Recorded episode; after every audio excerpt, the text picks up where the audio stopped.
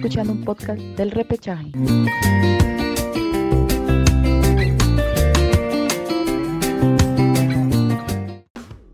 Hola, hola, ¿qué tal? ¿Cómo están? Mi nombre es Gabriel, estoy junto a Alejandro, Daniel, eh, Mitchell y Marcelo. Nosotros somos El Repechaje, estamos en un nuevo programa, en un nuevo podcast.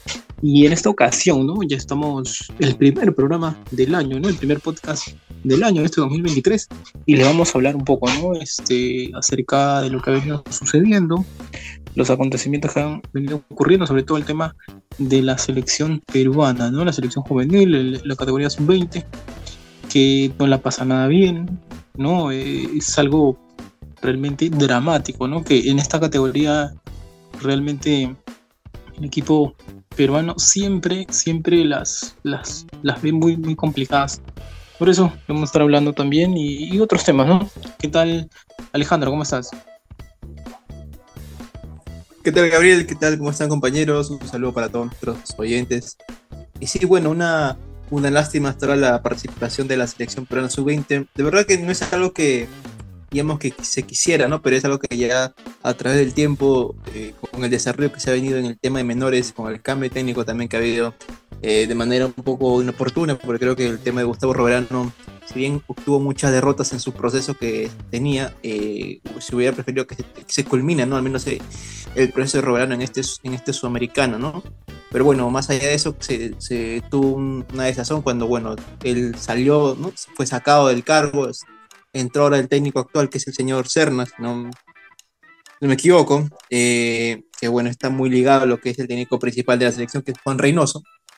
Y bueno, los resultados no, no han sido los satisfactorios, eh, pero ha mostrado una, una, actitud muy pobre, tanto en el partido contra Brasil, una actitud también pobre, en el partido también contra Colombia, sobre todo en la, parte defensiva, de, se nota que no tenemos jugadores eh, para esas posiciones, ya sea de defensa central, de laterales, en la parte de medio, medio campo defensivo, no tenemos jugadores los cuales nos podrían un poco apoyar en la marca, en lo cual Perú siempre ha tenido esa dificultad, no, no solamente de ahora, sino a través de los años. Y creo que tal vez con los partidos restantes que le queda a la selección peruana, ahora que se le viene Paraguay encima, eh, ojalá que se pueda ver un poco una pequeña mejora, tal vez no, no obtener un triunfo, porque sabemos que las opciones ya para Perú son casi escasas, pero sí tal vez ver una pequeña evolución y, ver que este proceso con este técnico actual eh, pueda seguir adelante y seguir avanzando, porque justamente para la selección mayor lo que más se necesita es tener jugadores jóvenes, ¿no? Y hay jugadores aquí en esta selección sub-20 que son en cierta manera interesantes para la selección mayores, ¿no? Por ejemplo, el caso de el chico Kenji Cabrera, me parece que es el, más eh, ya dispuesto para llegar a una selección mayor, dado que tiene varios partidos ya en, la, en los que les puede melgar, el caso de Aaron Sánchez, que yo pensé que iba a tener una actuación destacada en este sudamericano, pero hasta ahora ha mostrado un poco de decadencia en el nivel defensivo de la selección. Bueno, eh, un, alguien, un jugador que también me, un poco que me terminó disgustando fue el tema de Liberta Aguilar, que yo pensaba que ya dos años en Europa un poco iba a tener esa experiencia europea, poder aportar el tema de musculatura, ¿no? Porque sabemos que en Europa un poco que la alimentación es mejor que acá en Perú, que a nivel sudamericano, pero no ha habido una evolución en el jugador, lo veo un poco atrasado en el ritmo futbolístico, entonces eh, esperemos que se pueda un poco seguir avanzando en este tema de juveniles, todavía, todavía hay tiempo para que se pueda eh, acentuar el técnico actual y veamos que a futuro esto se pueda hacer bien, sobre todo la selección mayor. Sí, ¿no? También quería preguntarles, también quería saber la opinión pues, ¿no? de, los demás, de Daniel, eh, Marcelo, Mitchell también, si eso se puede unir al, debate que estamos teniendo ahora. Eh, yo creo que eso es un reflejo, ¿no? Precisamente de que no se está haciendo un trabajo adecuado en el tema de las divisiones menores, en el tema de las fuerzas básicas, ¿no? Aquí en, el Perú, y creo que eso es lo que refleja, ¿no? Incluso eh, Bolivia ha ganado un partido, este, Bolivia está ahí expectante, le ganó Venezuela 1 a 0, ¿no? Más allá de lo que se puede decir de Bolivia, creo que eh, no sé si de repente ha sido un accidente eh, esa victoria, pero creo que tres puntos son tres puntos valiosos, ¿no? De que, de que pueda hacer bien las cosas, ¿no? De que soñar, ¿por qué no avanzar a un hexagonal, ¿no? Y, creo que eso refleja un poco eh, la otra cara de la moneda que es, la selección peruana, ¿no? De dos presentaciones, dos derrotas, y realmente es lamentable eh, y creo que es un problema grave, sobre todo en esta categoría, ¿no? Sobre todo en esta sub-20, donde normalmente, ¿no? por, por decirlo de alguna manera, eh, es, es muy eh, es muy eh, que se termine mal, ¿no? Creo que eh, el, camino tal cual que se ha venido dando es que siempre terminamos mal, ¿no? Terminamos siempre en la cola, terminamos siempre entre los últimos, ¿no? Y creo que hay problema bien grande por, por corregir en ese aspecto, ¿no? Entonces, no sé, quería saber las opiniones de los demás. ¿Qué tal, Gabriel? ¿Qué tal, chicos? Bueno, un gusto nuevamente con ustedes, todos los nos escuchan. Eh, y bueno, sí, como comentaba usted, ¿no? es, un, es, un, problema realmente el tema de, la sub-20, ¿no? Es una cuestión que ya, ya lo vemos constantemente cada una de las sub-20 que, que, pasan a lo largo de, los campeonatos eh, y no se consigue resultados. Es un hecho que, que ese equipo no, no trabajó lo, como debería haber sido. Eh, dejamos pasar mucho tiempo, eh, la época de la pandemia, no se retiró a tiempo los torneos de torneos juveniles, ¿no? Este, mientras muchos países retiraban sus, divisiones menores, sus torneos juveniles, Perú creo fue uno de los últimos que, que pudo recién hacerlo casi de 2022, por ahí, el año pasado prácticamente. Eh, muchos chicos no estuvieron en conferencia en ese aspecto eh, se perdió bastante tiempo, ¿no? aquí también bajo producción, por no decir que nada. Eh, y bueno, ahí están los resultados, ¿no? Los resultados salen a la vista, jugadores que, jóvenes que, en la segunda fecha de un torneo salen tres acalambrados. Eh, eso habla del de mal manejo físico que tiene el equipo, del mal manejo mental que tiene jugadores. Eh, es, un, es un complemento, es un todo, ¿no? No hay jugadores realmente que, que uno destaque por encima del otro. Entonces, lo más destacativo como decía Alejandro, lo de Patrick Cabello, ¿no? Juega atrás, que prácticamente ya se va a sumar lo que es el equipo titular de Racing, que juega poco, eh, es uno de los mediocampistas que más interesa y que a la larga pueda sumar las mayores de mucho futuro. Eh, por eso que me gustó eh, también lo de Gonzalo Virgen, lo. De forma un gusto en Argentina, no necesariamente aquí en Perú. Y después un poquito lo que más me agradó al último final del partido contra, Colombia fue el ingreso de Puzón. Fue que intentó, pero muy solo arriba en realidad. Eh, el primer gol fue de, Perú fue, una, una de Castillo que la sirve a, Peter Vázquez, jugador, pero le falta bastante. Eh, después Cortés, el, empate, se empate muy rápido. Eh, una mala entrega de, de, Portugal, Nakaki, que viene un contragolpe de, de Chico Puerta, del colombiano, que, nadie lo puede parar y lo deja solo a Cortés. Después el segundo gol, prácticamente el gol que, que nos gana el vídeo atrás y nos hace el doblete, ¿no? Pero tiene muchas deficiencias. ¿no? Este equipo eh, toca bien, necesita muestra como que contenciones, pero no, no tiene ataque, ¿no? Tiene volumen ofensivo, eh, es muy frágil atrás. Lo único que puede ser destacable quizás es el medio campo que, como digo, que, es comandado por, por Cabellos, pero después casi nada, ¿no? Hay un. Y bueno, después de va a tener con Paraguay que le ha ganado a Argentina. Pinta complicado el panorama, eh, pero bueno, es lo, que, hay, ¿no? Es un grado de, de, de posteriores, anteriores, que eh, este es el resultado. Eh, bien, ¿no? también quería este, preguntar, eh, ya un poco Alejandro había adelantado, eh, que la próxima, o las próximos, los próximos dos duelos es frente a Paraguay y Argentina, ¿no? Entonces, eh, son rivales bastante complicados una Argentina, creo yo, que, que, viene anímicamente bien, ¿no? Después de que la selección mayor ha ganado la Copa del Mundo, creo que eso le, le da mucho, mucho aliciente, le da mucha, mucha confianza. Y el tema de Paraguay, creo que Paraguay también es otro, este, otro elenco, otro conjunto que siempre por ahí muestra sorpresas, ¿no? Muestra sorpresas en esos últimos tiempos, por ahí siempre hay un jugador que, que termina siendo un poco desequilibrante, ¿no? Dentro de lo que se ha venido mostrando. Entonces, eh, a lo que iba, ¿no? La pregunta, eh, ¿tiene que ver realmente con la calidad, con el nivel de los jugadores peruanos? ¿O es que quizás el grupo también le, jugó en contra, ¿no? Ya en este grupo está Brasil. Entonces, este, ¿qué creen? ¿Qué piensan ustedes? Yo creo que no hay una correcta preparación para este sudamericano. En sí, Robbie ya de este, la misma federación. Para empezar, eh, tengo entendido que este grupo se ha preparado todavía después, o sea, inició sus entrenamientos después de que la diferencia de los demás, ya sea por el tema de pandemia, demorado en reactivarse.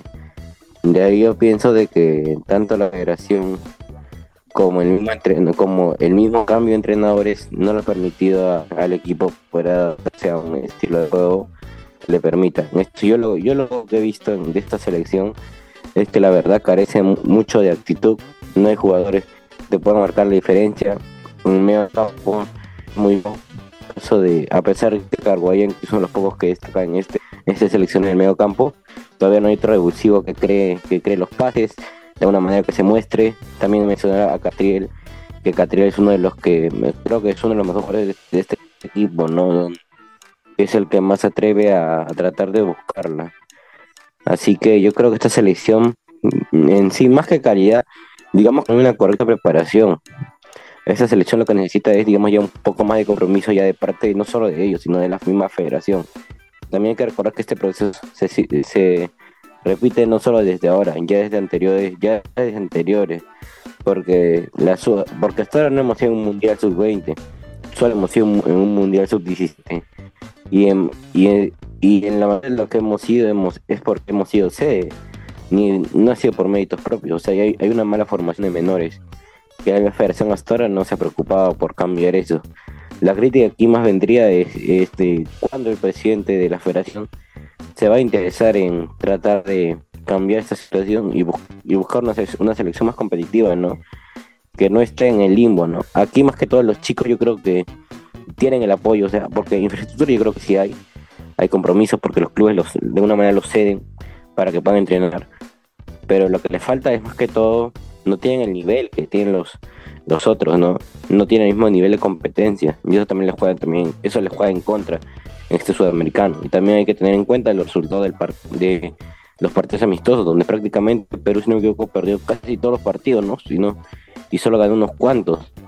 O sea, Perú no viene con una buena racha, no tiene entrenador, era obvio, ¿no? Que probablemente esos sudamericanos no, no se nos den, ¿no? Yo espero que en algún momento ya la federación se ponga las pilas para tratar de cambiar la situación. Bien, eh, en todo caso, si nadie más tiene algo que comentar, eh, cerramos el tema de, de la selección y hablamos un poquito de lo que se ha venido dando, ¿no? Sobre todo en estos días, estos últimos días, eh, se, hablaba, bueno, se sabía.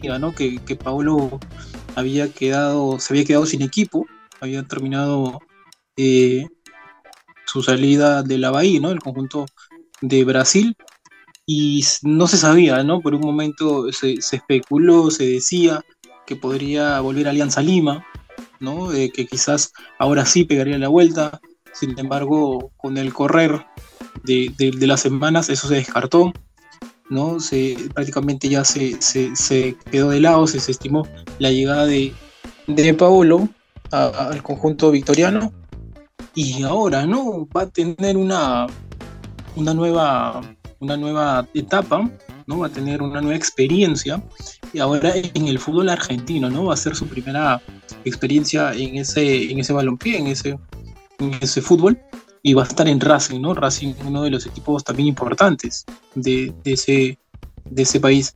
Eh, ¿Cómo lo ven? Eh, ¿Qué creen que, por qué se termina dando eh, para que el delantero peruano termine en ese, en ese elenco? ¿Sienten que todavía pueden rendir un poco más? A mi parecer, yo siento que ya no, ¿no? Creo que por un tema de edad es algo natural, pues, ¿no? Que que, que, que un jugador eh, su nivel no sea el mismo, pues, ¿no? Cuando tenía, pues, 22, 25 años, ¿no? Creo que es algo natural eso, ¿no? Entonces, eh, ¿qué creen cómo, cómo se dará eh, ahora, pues, ¿no? El depredador que va a jugar el fútbol argentino, ¿no?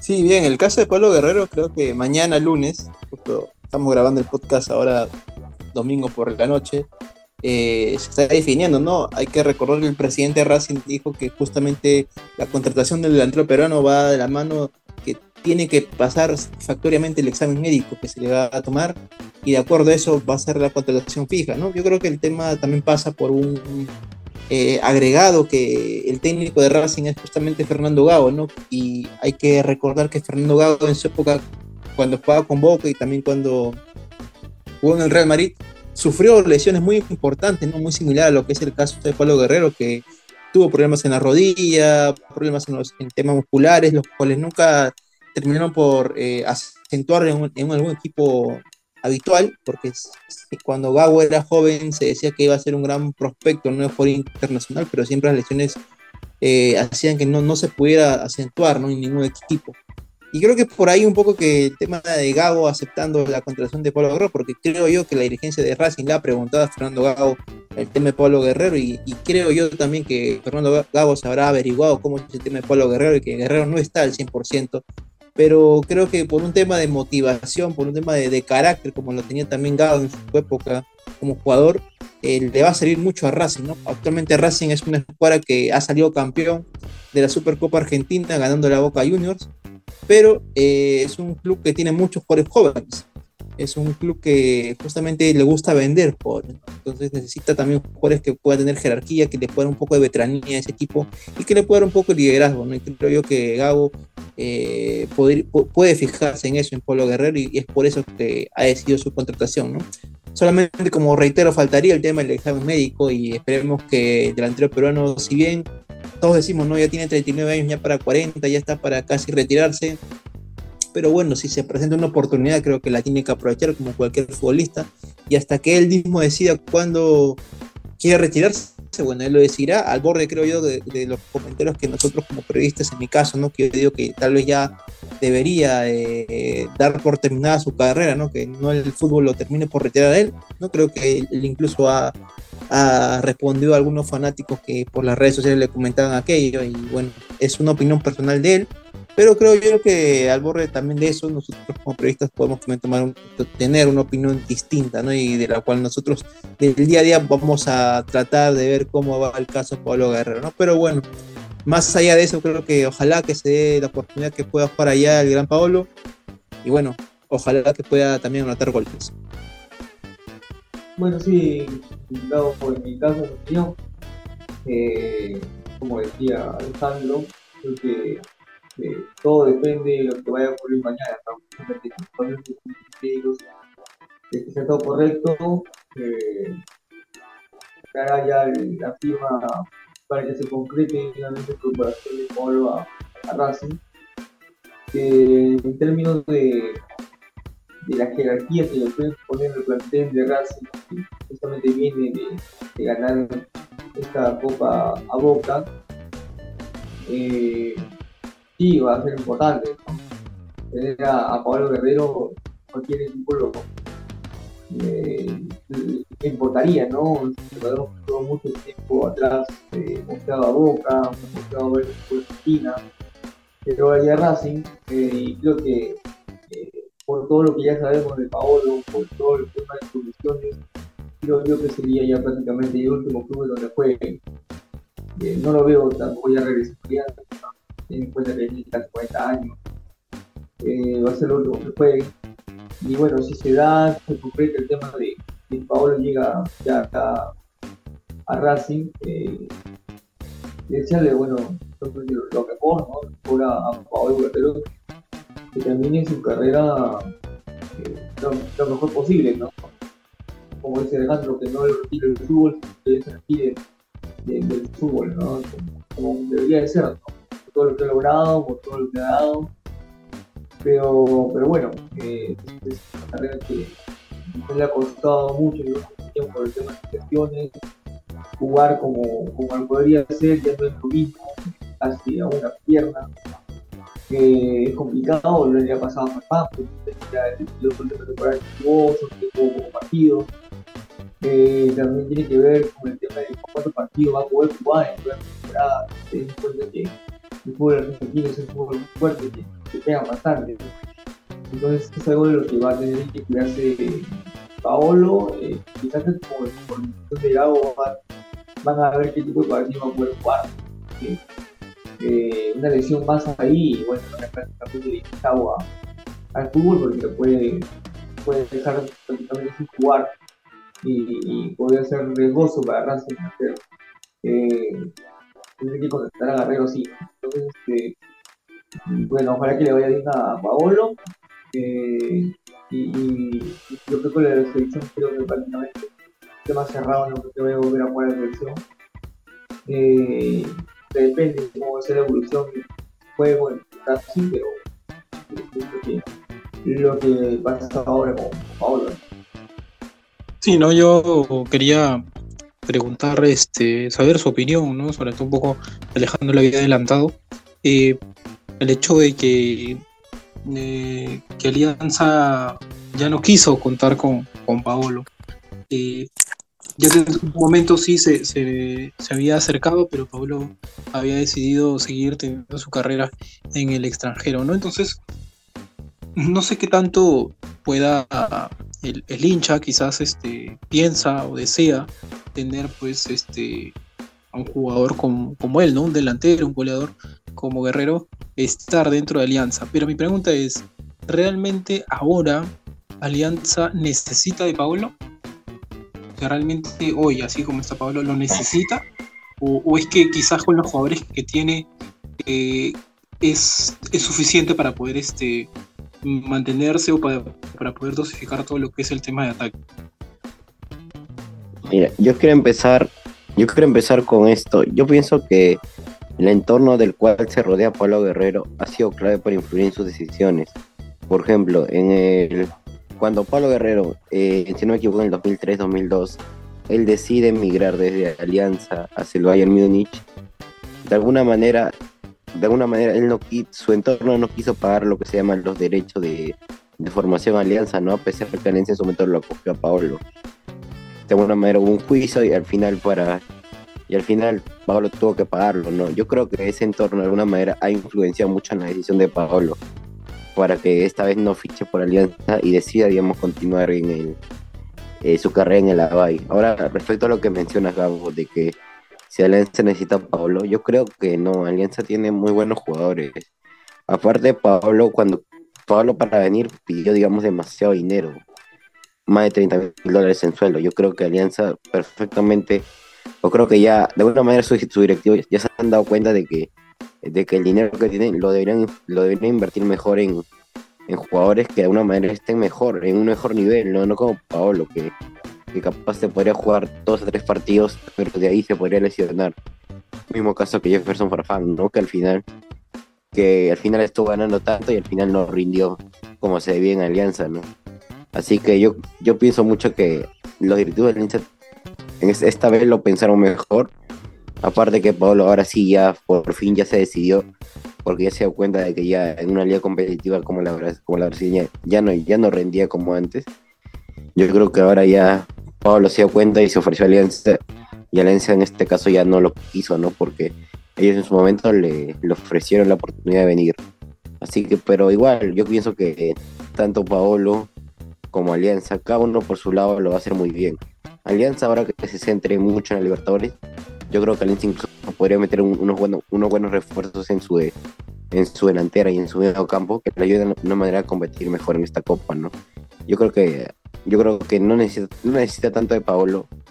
Pero, eh, por, pero por otro lado, Paolo yo creo que de alguna manera, por su hinchaje, él de una manera buscó la forma de retirarse en Alianza. Pero no se pudo dar, pero yo creo que como en un mensaje lo, lo dijo, ¿no? Que aunque lo digan los periodistas, otros medios, él igual seguirá siendo hincha de Alianza. Y eso es lo que él siente. Así que yo creo que Paolo, a pesar de todo, eh, él igual sigue teniendo un cariño en esta institución yo creo, no sé si tal vez el otro año lo podamos ver con, con la camiseta de Alianza, pero igual Pablo va, va a ser siempre un referente tanto dentro del club y también en la selección. Esa es mi, esa es mi opinión. ¿Qué creen? Lo que le acabo, la pregunta que dice, ¿no? Si es que realmente hoy Alianza necesita de Paolo. No, no, no, yo bueno, como un primer momento eh, a Paolo lo ofrecieron a Alianza, le ofrecieron un contrato, ¿no? Un contrato, pero justamente lo que decía Daniel, el tema de, de Japan, eh, se tomaron los, los, eh, los cuidados necesarios para Paolo. Obviamente, cuando le ofrecieron el contrato no, no querían equivocarse con, con Pablo Sabían que era un jugador que también venía hacia la mitad. Le ofrecieron un contrato en el cual, eh, de acuerdo a su, a su eh, por así decirlo, desempeño, eh, a su estado físico, eh, puede depender mucho que su contrato se mantenga como se vio un sentido y si no, si no, si, si no pasaba así, se iba a un recorte del. Entonces, creo que eso para el proyecto. Eh, y se terminó en ciertas otras comunicaciones ahí. Después ya Paolo decidió eh, tomar otros rumbos y ahora recala en es Racing. Eh, y como decía en el principio, ¿no? yo creo que va a ser el último club que juegue. Yo no creo que tenga suficiente energía como para ya llegar con 41 años quizás a, a Alianza Lima. Eh, eh, y bueno, creo que es, es como dice a mí en el momento en momentos a Pablo Guerrero. Ya tenía una sobrepoblación de atacantes, serían ataque, a Barco, a Costa, tiene a Reina, a Zabar, tiene muchos jugadores, ¿no? Incluir a Guerrero, incluir como tituló a Reina en ataque es, por demás, ¿no? Si en un programa pasado hablábamos de Alianza de Falta, una compañía de Bayón, y lo que comenzar que pueden entrar ahí más adelante más, ¿no? Yo creo que esas no necesitamos a Guerrero por ahora.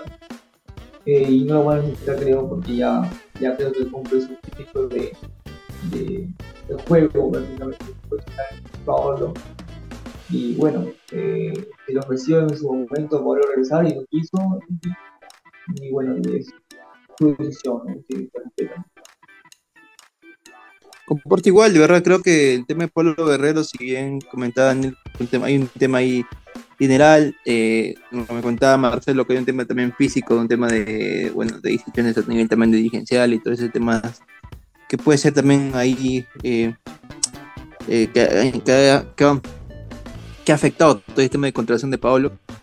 Creo yo que eh, si analizamos la situación de Alianza Lima, eh, ya hay una experiencia ¿no? con Jefferson Farfán y hizo que ya vino cuando ya la carrera estaba prácticamente eh, en declive, ¿no? simplemente yendo por amor al, club. Eh, decirlo palabras como tal, ¿no? No, no quiero tampoco sonar un poco de mala manera, pero por el caso de Pablo Guerrero creo que sería repetir la misma situación, ¿no? Eh, puede que Pablo para el fútbol peruano, ¿no? que es un fútbol muy agresivo en el tema de jugar en provincia, le termina afectando, ¿no? Eh, sobre todo por el nivel eh, que hay en el tema de, canchas futbolísticas, ¿no? No somos un país donde las canchas sirvan al futbolista para no afectar a lesiones graves, ¿no? y eso podría haber afectado mucho a Pablo, que podría haber recaído en las lesiones que tiene, y bueno, eso acarrearía que tenga varias fechas de tal vez de lesión, que bueno, el hincha se termine desesperando, que a veces lo termine eh, queriendo que juegue a Libertadores, no pueda participar, el jugador se pueda precipitar en, en, tratamiento de recuperación y bueno, puede afectar tanto para uno como para otro, para otro factor.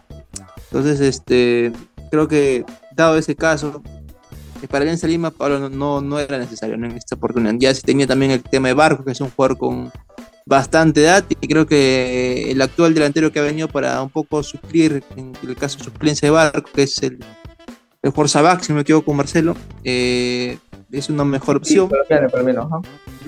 Es una mejor opción para Alianza Lima en este caso y bueno, creo que puede apelar a los juveniles que tiene actualmente Alianza, ¿no? Que en este caso en la sub-20 ahí tiene dos, ¿no? Que es Pinú y tiene a, a Cochea, ¿no? Que esperemos esta temporada le pueda dar un poco más de oportunidad en, el primer equipo.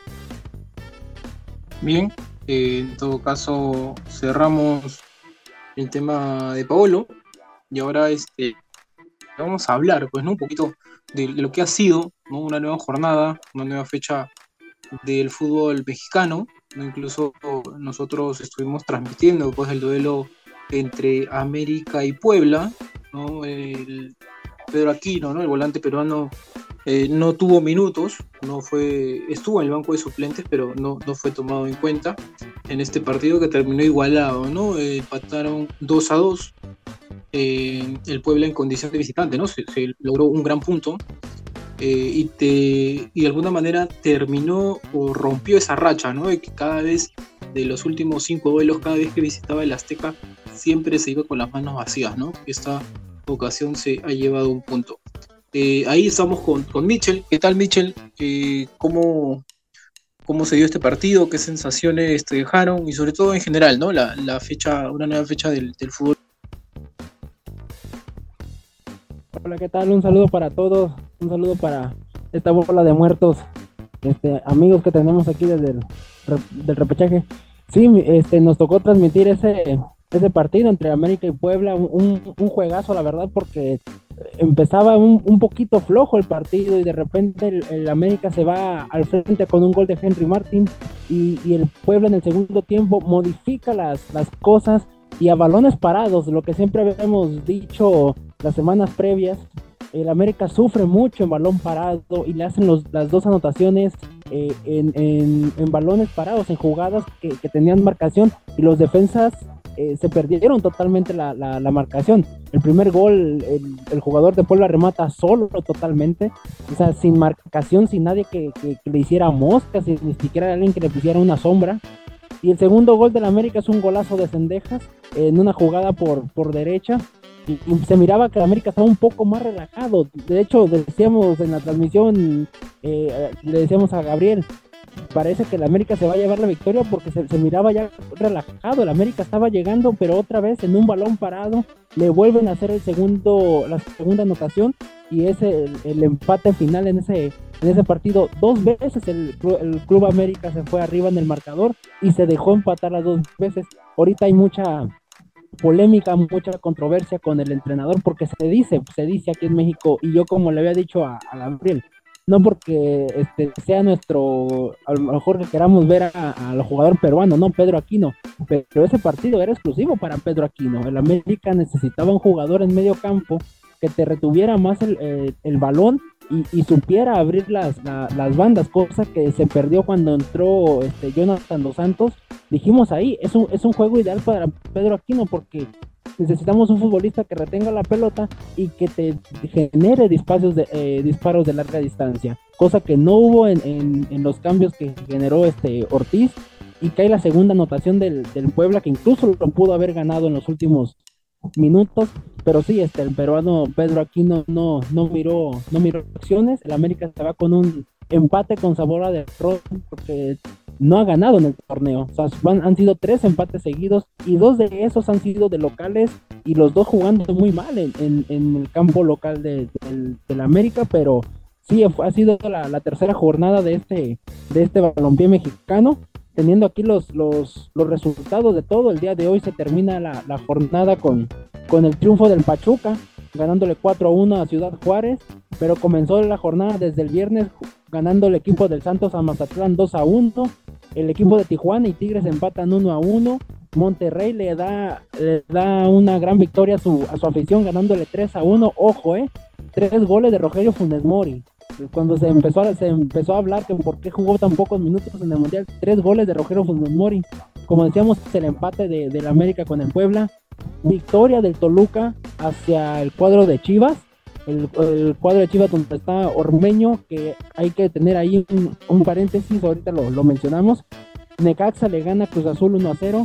Pumas le gana y le da sorpresa a León ganándole 4 a 1 en un León perdido totalmente. Querétaro empata a 3 contra el Atlas en un partido que se recuerda mucho con los sucesos que pasó los años pasados. Y la victoria de Pachuca ante Juárez un 4 a 1. El balompié mexicano tiene como líder en este momento al cuadro de Tigres, le sigue Pachuca, Monterrey y el, el cuadro de Pumas, que serían los hasta el momento los clasificados directos, pero falta mucha jornada todavía. En el caso de Ormeño, Ormeño está perdido totalmente con Chivas, ya no está contemplado como para ser titular, ni siquiera fue al- a la banca, no estuvo con los suplentes, entonces sí es un caso muy, muy drástico lo de, lo de Ormeño, y hay que tener muy en cuenta ahí que Ormeño podría incluso buscar la salida. Otro equipo se, se habla del cuadro de León también.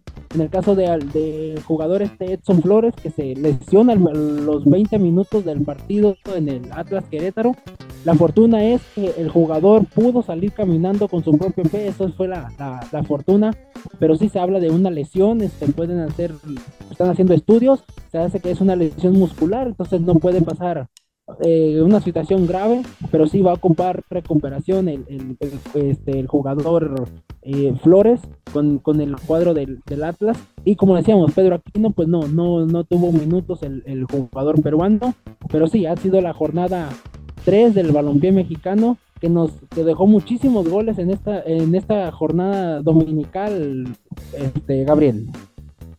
Sí, no, yo justamente te adelantaste un poquito, ¿no? Sobre, sobre, eso quería preguntarte un poco de los, de los peruanos, ¿no? Sobre todo de, de, Flores, como creo que, como dices tú, si se ha ido sin problemas, ¿no? Este, se fue caminando, ¿no? Con, con su propio eh, con su propia voluntad se salió del campo. Creo que eh, eso genera ya un presagio, ¿no? De que quizás no es nada grave y, pueda regresar rápidamente a las canchas. Pero a lo que yo te quería eh, preguntar, lo que nos mencionaste en el programa anterior, el tema de Tigres, el tema de Pachuca, hasta ahora siguen demostrando que son los más regulares, ¿no? Porque están logrando puntos importantes, ¿no? Eh, Tigres creo solamente Tigres empató, pero creo que por ahí son los equipos que, que al menos están, están sumando, ¿no? Están logrando victorias. Sí, son de los, los, equipos fuertes. Pondría también ahí al cuadro de Monterrey que se perdió en el primer partido contra, contra Chivas, contra el Guadalajara, pero que ha venido a la alza ganándole a Cruz Azul y luego en, esta, en esta jornada ganándole Atlético de San Luis con tres goles de Rogelio Funes Mori, pero sí ha venido a la alza los, los equipos regiomontanos como es Tigres y como lo es el cuadro de Monterrey. Y, el cuadro de Tigres pues se ha encontrado muy bien con, el entrenador este Coca, se ha encontrado muy bien en el, juego de que era un poco más defensivo y buscaba el contragolpe. Aquí no, está buscando tener más la retención del balón, de abrir las canchas, de buscar jugadas de pared, cosa que no hacía el Tigres por lo mismo, ¿no? Ya los jugadores muy avanzados en la edad, pero siguen teniendo a un André Pierre Guignac, el francés, este, que ha sido un demonio, que es un demonio en la cancha y que se miró en el, en, en el gran gol que hizo, ¿no? Quitándose al defensa muy fácil y definiendo con una, con una velocidad y sobre todo con una fuerza increíble en, la anotación que, le hace al cuadro de Tijuana.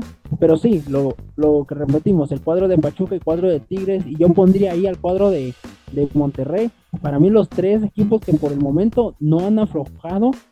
Hablábamos de, que el Monterrey perdió contra, contra Guadalajara en la primera jornada, pero Monterrey le pudo haber ganado hasta 4, 5, 5 a 1 al Guadalajara, ¿eh? lo, lo, lo, lo estuvo acribillando en todo el partido solamente que no encontró el cine. Y hoy, eh, bueno, el día de ayer, Rogelio Funes Mori se despacha con tres anotaciones. Y ojo, eh, que el mellizo, si ya despertó, es un, es un goleador letal. Y qué bueno para, para él y qué bueno para la selección mexicana que puede ser contemplado para los siguientes partidos que, tenga la selección eh, enfrentando a, a los equipos este, caribeños en la Nations League si bien este, si alguno de mis compañeros tiene algo que preguntar, este, ahí normal puede hacerlo. Yo para cerrar simplemente eh, la, última duda que, tenía es este acerca de, de, de, Ormeño. Me dices que lo más probable es que esté buscando su salida para, para otro equipo y poder tener mayor actividad, ¿verdad? Sí, desafortunadamente Ormeño te puedo decir que es el candidato número 6, 7, 8 en la delantera, ¿eh? Pero no, no está poniendo ni siquiera al, ni al 4, ni al 5, ni al 6. O sea, al Ormeño está perdido totalmente en Chivas, no va a tener minutos el, el Santiago Ormeño, entonces está la idea de que pueda buscar otro equipo, como lo es a lo mejor el Club León, pero sí, Ormeño no tendrá partidos con Chivas, al menos que ocurra una desgracia que se lesionen todos sus delanteros, pero Ormeño por el momento no está contemplado con el director técnico del Guadalajara. Yo creo, que preguntar a Michel por qué cree que a los peruanos les cuesta tanto adaptarse al fútbol mexicano. la verdad a veces nos, nos- a veces decimos que es el- el- la altura de, de la Ciudad de México. En, en el Club América, donde juegan en San Mero Ciudad de México, hay muchísima altura y la, la, la altura les afecta muchísimo a, los futbolistas. De hecho, se dice que tienen que llegar los futbolistas y que en las jornadas 5 o 6 se van, se van acoplando un poco al, clima. Pero en el caso de- del peruano Aquino, que no ha tenido un- muchos minutos, este, la verdad es que Richard Sánchez y, Álvaro Fidalgo, que es uno de los mejores futbolistas que tiene la liga, pues no le han dado la oportunidad, ¿no? O sea, no, no han aflojado un poco. Pero el partido de ayer era exclusivo para que pudiera entrar Pedro Aquino y mostrar ese desequilibrio que, que se necesitaba para ir un poco más, más al frente. En el caso, por ejemplo, de Flores, este, ha sido un poco, ha sido un jugador desequilibrante para el cuadro del Atlas, pero el, Atlas viene un poco a la baja, o sea, es desde, desde que fue el bicampeonato, el Atlas no ha sido, no ha volvido a ser ese equipo. De- desarmaron totalmente el equipo. Y en el caso pues, de Ormeño, lo tienen totalmente perdido. No está contemplado el, el Ormeño con, con Guadalajara. Cuando en el Puebla y en el León era un delantero este, importante, pero en el cuadro de Guadalajara no se ha encontrado el, el- el Ormeño. Eso es lo que ha pasado a veces con, con los jugadores peruanos. Los, los podemos destacar el, el Santa María, Santa María, este, con el defensa central de, de Atlas, que ha jugado los 90 minutos, pero sí, los que un poco más de irnos a, a- de medio campo hacia adelante, sí les ha costado un poco, este, a lo mejor el, el dominio, el control que han tenido los, los equipos. Pedro Pedro Aquino está buscando la oportunidad de entrar porque Richard Sánchez y Álvaro Fidalgo para mí son los dos, mejores contenciones que tienen en este momento la Liga MX y no le han podido dar esos minutos que, que él, que él necesita, este Daniel.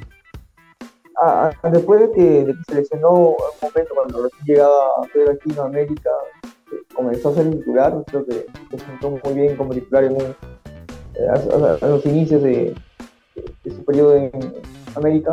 Después que se lesionó ya no volvió a ser el mismo, ¿no? Creo que justamente como tú hablas, creo que perdió un poco el lugar ahí en América. Y con, Sí. justamente como tú dices, ¿no? Creo que como le ha, le ha costado volver, ¿no? Le ha costado sentarse, le ha costado volver a ser titular en el equipo y creo que es algo lo que le pasa a factura, ¿no? ¿no? No le pasa lo mismo, quizás como tú dices, a, a Ormeño, ni, ni, ni a Flor, quizás, este, Santa María, bueno, ya lleva mucho tiempo, ¿no? En Atlas, sí, creo que es uno de los fijos ahí en, la saga central, pero lo de aquí no es Sí, este, lo- en el caso de Pedro Aquino, cuando llega al, al cuadro del América, Pedro Aquino, decíamos que era la contratación este, estelar de, de- en esa temporada. Lo, lo pusieron con el- en el ranking, se puede decir, de las contrataciones, lo pusieron como en el número 2. No recuerdo, no me acuerdo si fue este, el francés Tobán que, que, llegó al Tigres, que lo, que lo pusieron como número 1, llegando como campeón del mundo, pero la- el traspaso de, de- de Pedro Aquino hacia el América fue un bombazo, ¿eh? fue un fichaje de oro. Y claro, cuando llegó al América y fue titular, fue un factor desequilibrante. Llega esa lesión, lamentablemente, y llega Richard Sánchez junto con este Álvaro Fidalgo y se comen ese medio campo totalmente. ¿eh? Se hablaba de traer a Jonathan Dos Santos también, pero lo mismo, o sea, no le dan la oportunidad porque los dos futbolistas que tiene ahorita el, el cuadro americanista son muy buenos, o sea, no desaprovechan ninguna oportunidad que tienen y lamentablemente Pedro Aquino estuvo como titular los otros partidos, pero no se encontró, no, no se halló ese, ese, ese Pedro Aquino que se necesitaba. En este partido meten a Richard Sánchez como titular y gana la titularidad eh, con él y Álvaro Fidalgo.